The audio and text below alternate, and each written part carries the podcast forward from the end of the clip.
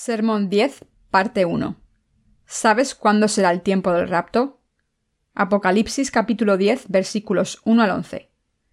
Vi descender del cielo a otro ángel fuerte, envuelto en una nube, con el arco iris sobre su cabeza, y su rostro era como el sol, y sus pies como columnas de fuego.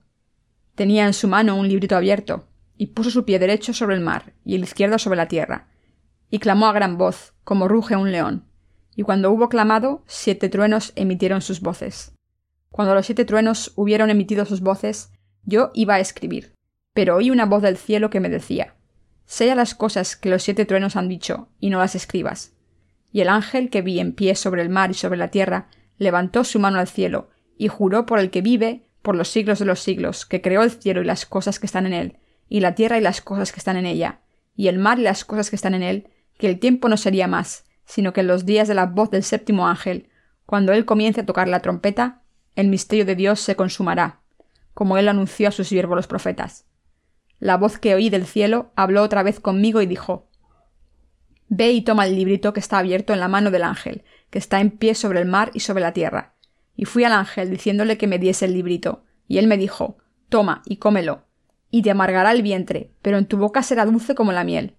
Entonces tomé el librito de la mano del ángel y lo comí. Y era dulce de mi boca como la miel, pero cuando lo hube comido, amargo en mi vientre. Y él me dijo, es necesario que profetices otra vez sobre muchos pueblos, naciones y lenguas y reyes. Exégesis. El punto clave en este capítulo se encuentra en el versículo 7. Sino que en los días de la voz del séptimo ángel, cuando él esté por tocar la trompeta, también será consumado el misterio de Dios, como él lo anunció a sus siervos los profetas. En otras palabras, el rapto tendrá lugar en este tiempo. Versículo 1. Vi descender del cielo a otro ángel fuerte, envuelto en una nube, con el arco iris sobre su cabeza, y su rostro era como el sol, y sus pies como columnas de fuego. El poderoso ángel que aparece en el capítulo 10 es el ejecutor de Dios, quien da testimonio de las cosas que vienen. La aparición de este ángel es sólo para mostrar cuán majestuosa y poderosa es la grandeza de Dios. También es para mostrar que Dios destruirá todos los mares de este mundo, resucitará y raptará a todos los santos en el aire.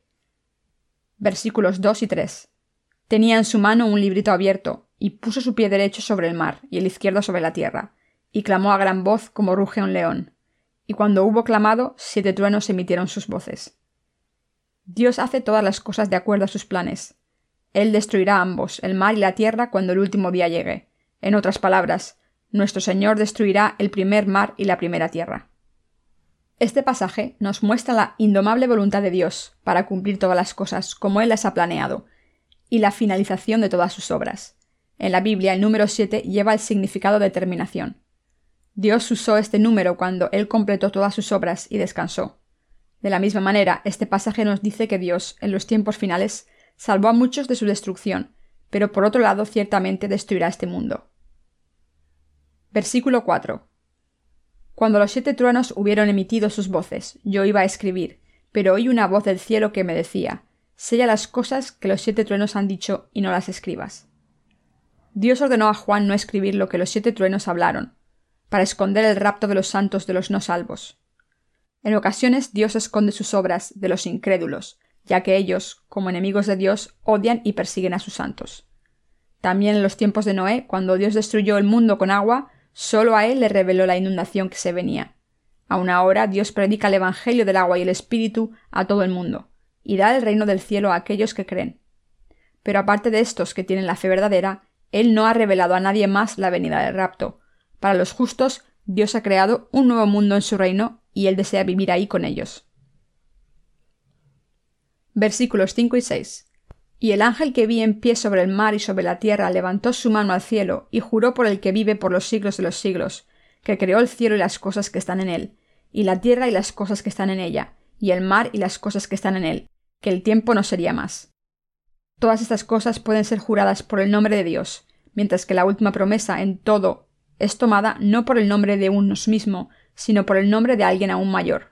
Como tal, Dios es la última garantía para ambos los santos de los últimos tiempos y de todos aquellos que ya se han convertido en sus santos. Aquí el poderoso ángel jura por el Todopoderoso que el rapto ciertamente vendrá. Esta promesa nos dice que Dios creará el cielo y la tierra nuevos, y vivirá con sus santos en este mundo nuevo. Muestra que Dios no retarda su creación del mundo nuevo, sino que muy pronto lo completará para sus santos. Versículo 7. Sino que en los días de la voz del séptimo ángel, cuando él comience a tocar la trompeta, el ministerio de Dios se consumará, como él lo anunció a sus siervos los profetas.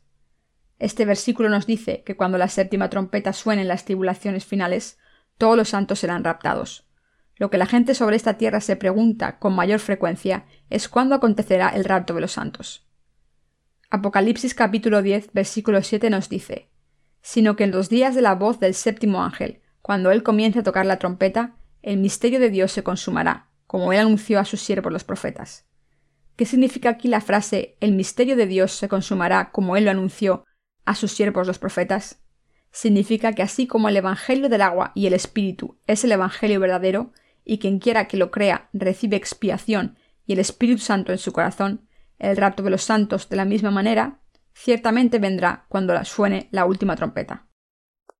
Después de que la sexta de las plagas de las siete trompetas pase, los santos serán martirizados, mientras que el anticristo, habiendo hecho su aparición y dominio sobre el mundo, demandará que todo el mundo reciba la marca de la bestia.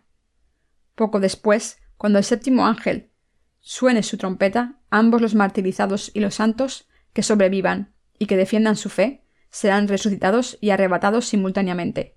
Entonces las plagas de los siete tazones, la última plaga sobre la humanidad, comenzarán. Para este entonces los santos ya no estarán sobre la tierra, sino en el cielo con el Señor, después de su arrebatamiento. Los santos deben saber que el rapto ocurrirá cuando el séptimo ángel suene la última trompeta. El apóstol Pablo también nos dice en la primera de Tesalonicenses 4 que el Señor descenderá del cielo con la trompeta de un arcángel. Muchos cristianos piensan que el Señor descenderá a esta tierra cuando el rapto ocurra, pero este no es el caso. Cuando el rapto ocurra, el Señor no desciende a esta tierra, sino al aire. En otras palabras, Él completa el rapto arrebatando a los santos y recibiéndolos en el aire. Como tal, estos cristianos que equivocadamente piensan que el Señor descenderá hasta la tierra cuando llegue el rapto de los verdaderos santos, deben deshacerse de su erróneo entendimiento, y deben conocer la verdad y creerla correctamente, recordando que el rapto de los santos vendrá cuando el séptimo ángel suene su trompeta. El misterio de Dios se consumará como él anunció a sus siervos los profetas. Debes darte cuenta de que el misterio de Dios se refiere aquí al rapto de los santos, que vendrá con el sonido de la plaga de la séptima trompeta. Ahora, en corto tiempo, Dios destruye el primer mundo y funda el segundo mundo. Esto es para que Dios habite y viva con aquellos que mientras estaban en la tierra nacieron de nuevo creyendo en el Evangelio del agua y el Espíritu, y también para cumplir fielmente todas las promesas que el Todopoderoso ha hecho a su pueblo. Esta es la voluntad de Dios, el Creador de todo el universo, que Él puso en sí mismo para los santos.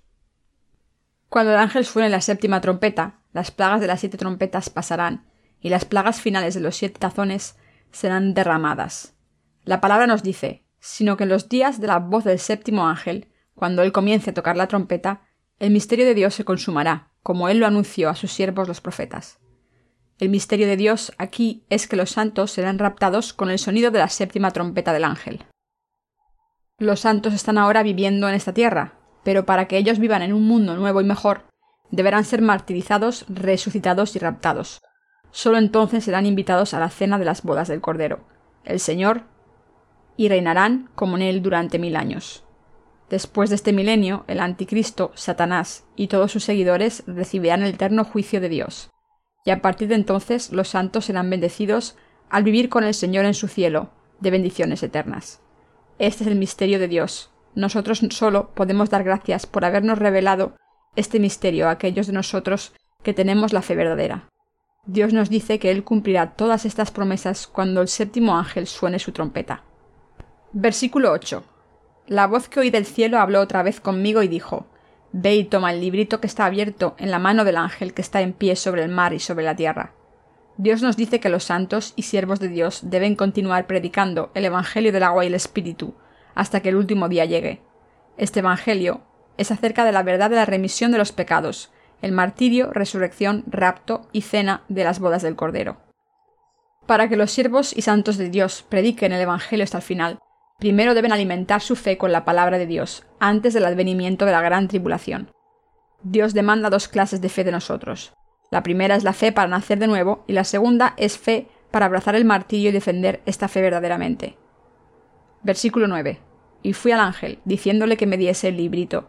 Y él me dijo, Toma y cómelo, y te amargará el vientre, pero en boca será dulce como la miel. Los santos y los siervos de Dios deben primero alimentarse con la palabra de Dios, y luego esparcirla a muchos más. Este versículo nos enseña que aunque los corazones de aquellos que creen la palabra de Dios son endulzados, el predicar esta palabra de fe a las almas perdidas no es una tarea fácil, va acompañada de sacrificios. Esto es lo que Dios nos está mostrando aquí. Versículo 10. Entonces tomé el librito de la mano del ángel y lo comí, y era dulce en mi boca como la miel, pero cuando lo hube comido amargó mi vientre. Cuando Juan comió la palabra de Dios en fe, su corazón se llenó de gozo. Pero al predicar la verdad testificada por la palabra de Dios a aquellos que no creen en la verdad, Juan encaró muchas dificultades. Versículo 11. Y él me dijo, es necesario que profetices otra vez sobre muchos pueblos, naciones, lenguas y reyes. Los santos deben profetizar de nuevo a todos que las bendiciones de Dios vienen a través del Evangelio del agua y el Espíritu. Ellos deben profetizar de nuevo el propósito de nuestro Señor para este mundo en los tiempos finales, que es para que todos entren en las bendiciones de Dios, creyendo en el Evangelio del agua y el Espíritu. Lo que Dios ordenó a Juan que profetizara era el predicar la palabra de verdad, que un nuevo mundo viene pronto, traído por Dios, y que quien quiera entrar en él debe ser justificado, creyendo en el Evangelio del agua y el Espíritu. Para esta obra los santos y los siervos de Dios deben predicar la palabra de Dios desde el principio una vez más, para que todos en este mundo tengan la fe que les permitirá entrar y vivir en el reino de nuestro Señor.